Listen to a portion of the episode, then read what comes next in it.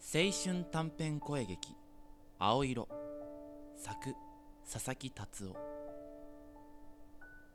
君は夢を見ているいつも窓辺に佇む君は青空がとってもよく似合う遠い別世界の宇宙人のような人だ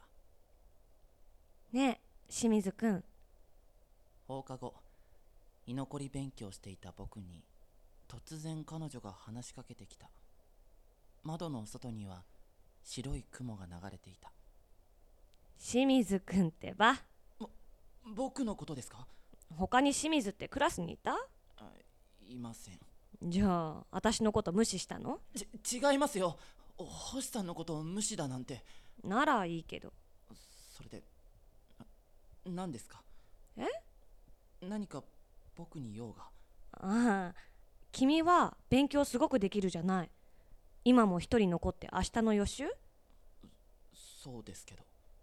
なんでそんなに勉強頑張れるのえ夢あるの夢ですか何ですかね自分でもわかんないのそうですねなんだつまんない私君のこと買いかぶってたみたい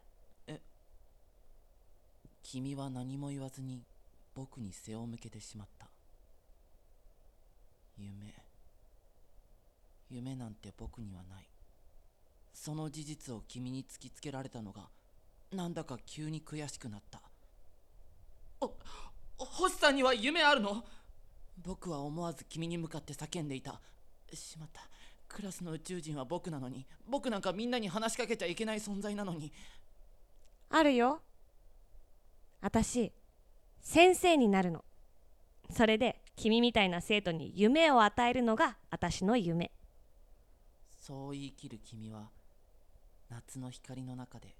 輝いていた